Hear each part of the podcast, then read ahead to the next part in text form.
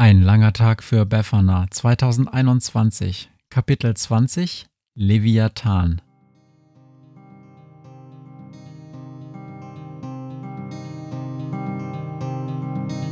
Wenn der Wind einsam durch die Straßen fegt, wenn die kalte Nacht sich auf die Häuser legt, wenn in Fenstern Weihnachtsschmuck ins Dunkel scheint, dann sind Befana und ihre Maus nicht weit.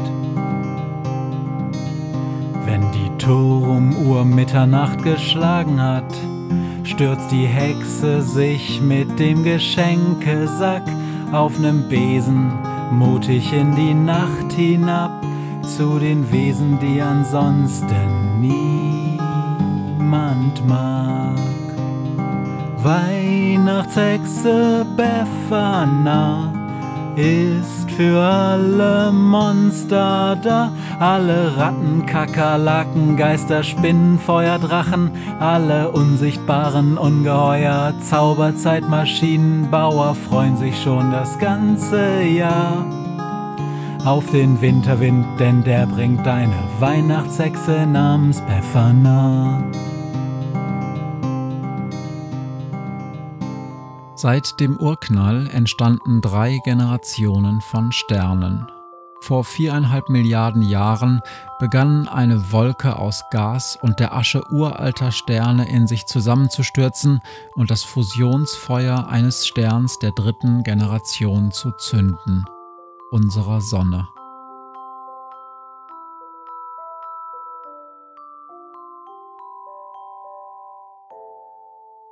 Es gab keinen Knall und keine Explosion, denn im Vakuum des Weltalls herrscht ewige Stille.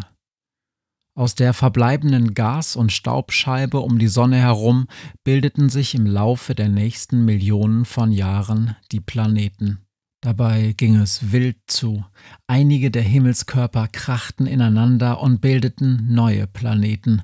Der neu entstandene Uranus war nach einem solchen Crash so von der Rolle, dass er sich seitdem auf der Stelle liegend dreht, und der Venus war nach einem Asteroidenunfall so schwindelig, dass dort seitdem die Sonne im Westen aufgeht.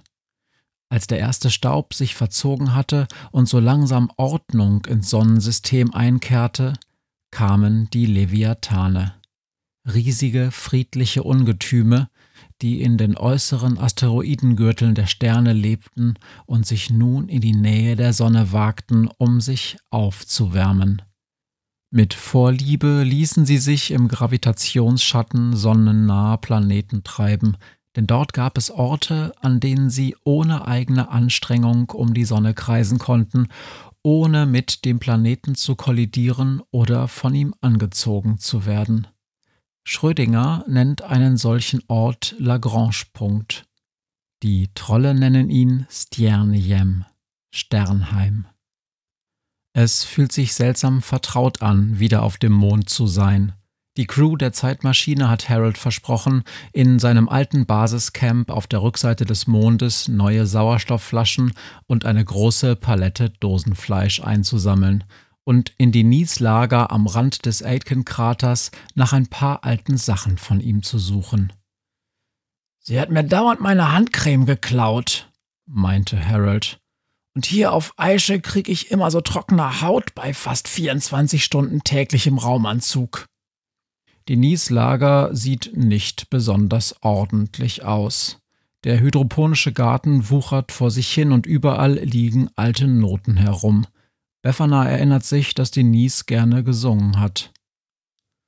Mäh, hat die sich nicht beschwert, dass Harold so unordentlich ist? brummt Thomas. Ich würde eher sagen, in Sachen Putzen tun die beiden sich nicht besonders viel. Die beiden sind alleine hier. Schrödinger und Fleur haben sie nur abgesetzt und laden drüben bei Harolds altem Zelt Proviant und Sauerstoff in die Zeitmaschine. Möchte mal wissen, wo die Nies diese Stapel an Schokoriegelverpackungen her hat, murmelt Befana. Ich meine, hat die den ganzen Kiosk leer gefressen? Nee, muss ein englischer Kiosk gewesen sein, mäht Thomas. Alles auf Englisch. Bäh. Pop-Tarts. Nie gehört. Sieht aus wie glasiertes Hundefutter. Das Schaf ist inzwischen an die Raumanzugeinsätze bei geringer Schwerkraft gewöhnt und hüpft fröhlich in der Höhle hinter dem hydroponischen Garten herum. Hast du die Handcreme schon gefunden, Befana? ruft er. Die schüttelt ihren Helm und hält ihm stattdessen eine uralte Packung Pralinen in Herzform unter die Nase.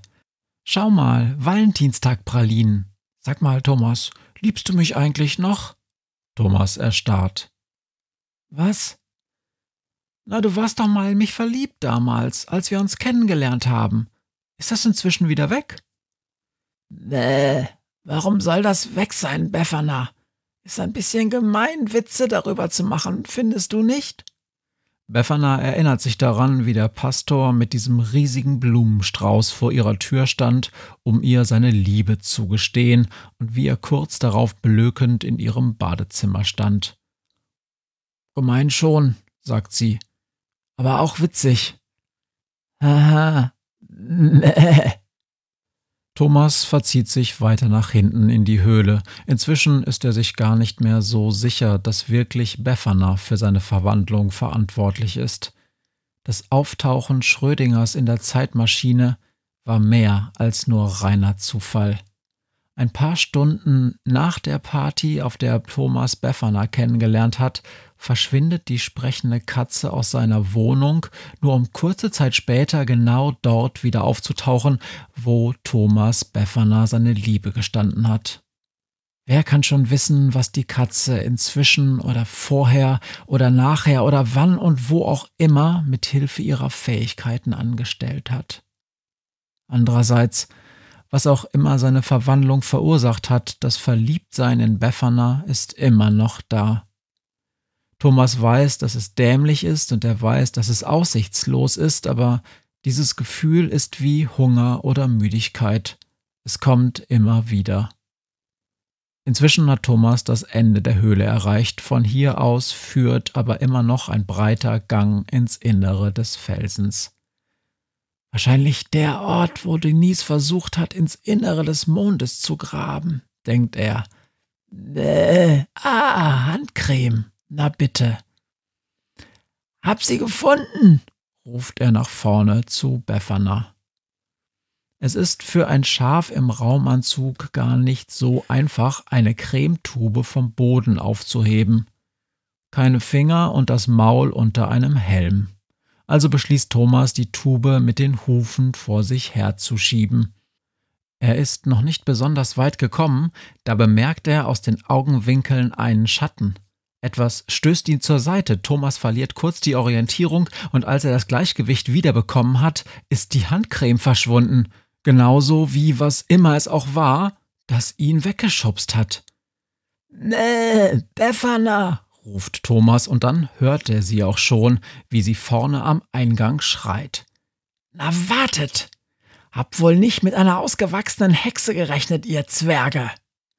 Thomas rennt in Richtung der Schreie. Befana steht direkt im Eingang und lässt in der Luft drei, vielleicht einen Meter hohe Gestalten um sie herum durch die Luft wirbeln.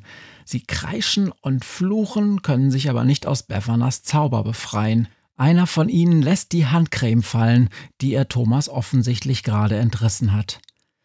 Äh, was ist los, Befana? ruft Thomas. Was sind das für Wesen? Keine Ahnung, Thomas, ruft die Hexe. Lauf raus zu dem Funkgerät, das Schrödinger uns dagelassen hat. Er soll sofort herkommen. Vielleicht hat er solche wie die hier schon mal vorher gesehen. Miau, sowas wie die hier habe ich noch nie vorher gesehen, murrt Schrödinger. Es hat keine Minute gedauert, dann war er da. Fleur hat er offenbar in der Zeitmaschine zurückgelassen. Und dass ich solche wie die hier noch nie gesehen habe, miau, ist allein schon sonderbar genug. Ich bin viel herumgekommen in der Welt, wie ihr wisst. Befana hat die drei Zwerge in einer Ecke der Höhle abgesetzt, von wo aus die drei hektisch zwischen Befana, Thomas und Schrödinger hin und her schauen und offenbar versuchen, den besten Fluchtweg auszumachen. Irgendwie erinnert Thomas sich so zerknautschte Gesichter, große Nasen und Ohren und wilde Haare schon einmal irgendwo gesehen zu haben. Keine Angst, sagt Befana, wir tun euch nichts. Ich bin Befana. Meine Freunde und ich kommen von der Erde. Wer seid ihr? Wohnt ihr hier? Ist das eure Heimat? Die Zwerge starren schweigend nach unten. Offenbar sind sie geblendet vom Mondtag. Die Sonne scheint durch den Höhleneingang weit hinein in die Höhle. Schließlich zuckt einer von den drei Zwergen mit den Schultern und schüttelt seinen Kopf. Üdgarloki, sagt er und zeigt nach unten auf den Boden. Ja, Üdgarloki, sagt Schrödinger. Das ist kein Ort, das ist der Name eines Riesen aus dem Märchen. Nein, sagt der Zwerg. Aber ich wundere mich, dass du diesen Namen kennst. Er ist streng geheim, denn wir glauben daran, dass wer den Namen kennt, auch Macht über den Besitzer hat. Üdgarloki ist unser Name für die verlorene Heimat. Sternheim. Mäh, und was genau seid ihr? fragt Thomas. Ich habe so etwas wie euch schon mal gesehen, da bin ich mir sicher. Das glaube ich kaum, sagt der Zwerg. Denn nach allem, was ich weiß, sind wir die Letzten. Wir sind Nöck, Drau und Nissa. Und wir nennen uns Trolle. Trolle, natürlich. Thomas erinnert sich an die vielen Male, die er kleine Trollfiguren in überteuerten Souvenirgeschäften in den Händen gehalten hatte. Sie sehen tatsächlich aus wie Trolle. Wo genau ist dieses Sternheim, eure Heimat? fragt Befana. Sie sind auf Bitten der Trolle ein Stück weiter tief in die Höhle gegangen, da den Trollen das Sonnenlicht zu grell ist. Und warum seid ihr denn hier in der alten Höhle des Tatzelwurms? Oh, wir wollten nachschauen, ob der Wurm noch da ist. Und zum Glück ist er weg, antwortet Drau, einer der Trolle und Sternheim ist verloren. Wir suchen in den Tiefen nur die alten Steine von Sternheim. Aber was war Sternheim? fragt Befana. Drau schaut die anderen beiden Trolle an. Wir können es Ihnen ruhig erzählen, sonst nehmen wir die Geschichte unseres Volkes bald mit in unser Grab. Und er beginnt. Vor unermesslich langer Zeit war die Galaxis von den Leviathanen bewohnt. Jeder einzelne Leviathan war ein einziges Wunder. Einige waren nur einige Kilometer groß, aber es gab andere, die waren groß wie Planeten. Sie ernährten sich vom Licht und vom Staub der Sterne und zogen friedlich durch die Galaxis, nachdem die ersten Sternenfeuer abgekühlt waren. Der Name unseres Leviathans, unseres Sternheims, lautete Üdgarloki. Und weil er uns Vater und Mutter zugleich war, nannten andere ihn auch Theia, die Göttliche. Jahrmillionen reiste unser Volk im Inneren des Üdgorloki durch das Weltall. Er führte und ernährte uns, indem er mit uns seine Weisheit und seine Nahrungsmittel teilte. Wir waren eins mit dem Üdgorloki. Er war unsere Theia, wenn er unsere Kinder gebar und unser Führer, wenn er uns sicher durch Asteroidenfelder und Sonnenstürme führte. Im Gegenzug pflegten wir ihn und halfen ihm, die Nahrung in jeden letzten Abzweig seines unermesslich großen Körpers zu tragen. Nach vielen, vielen Jahren hatte Üdgar Loki endlich einen Ort gefunden, wo er ruhen konnte. Nahe der Sonne und so zwischen der Sonne und einem jungen Planeten platziert, dass er einfach nur durchs Weltall gleiten konnte. Es war die glücklichste Zeit unseres Volkes und dann kam das Verderben. Etwas geschah mit dem Utgar Loki und er kam von seinem Kurs ab. Immer näher kam er dem jungen Planeten, durch dessen Schwerkraft wir vorher so sicher gewesen waren. Wir flehten den Utgar Loki an, er möge den Kurs ändern, aber er konnte es nicht. Die Katastrophe geschah. Das Sternheim zerbrach und der Utgar Loki stieß mit dem jungen Planeten zusammen. Es war ein unermesslicher Feuerball.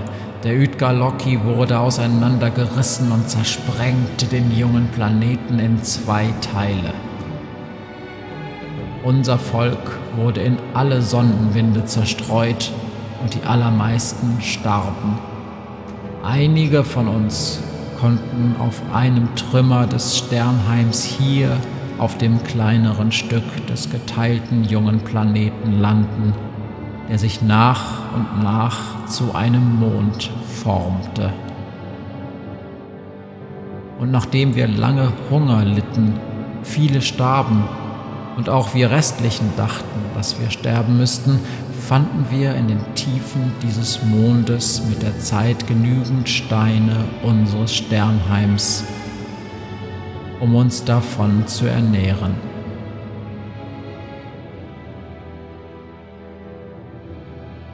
Potzblitz, sagt Befana. Was für eine traurige Geschichte.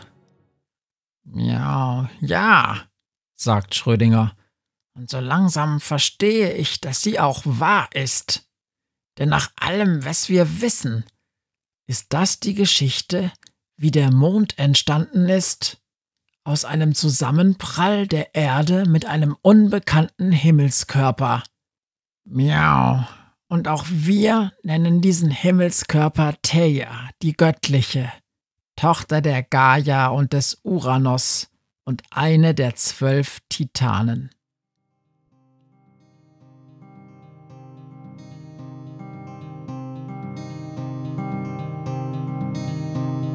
Was mir heut Morgen widerfahren ist. Eine Krähe sitzt auf meinem Fenstersims und sie krächzt von Weihnachtshexe Befana, die sie hoch am Himmel fliegen sah. Tausend Abenteuer hat die Hexe erlebt, wie ein Haus verschwindet, wie ein Berg erbebt wurde im Wald verwunschen und im Fels versenkt, und doch hat sie alle reich beschenkt. Weihnachtshexe Befana ist für alle Monster da, alle Ratten, Kakerlaken, Geister, Spinnen, Feuerdrachen, alle unsichtbaren Ungeheuer, Zauberzeitmaschinenbauer freuen sich schon das ganze Jahr auf den Winterwind, denn der bringt eine Weihnachtshexe namens Befana.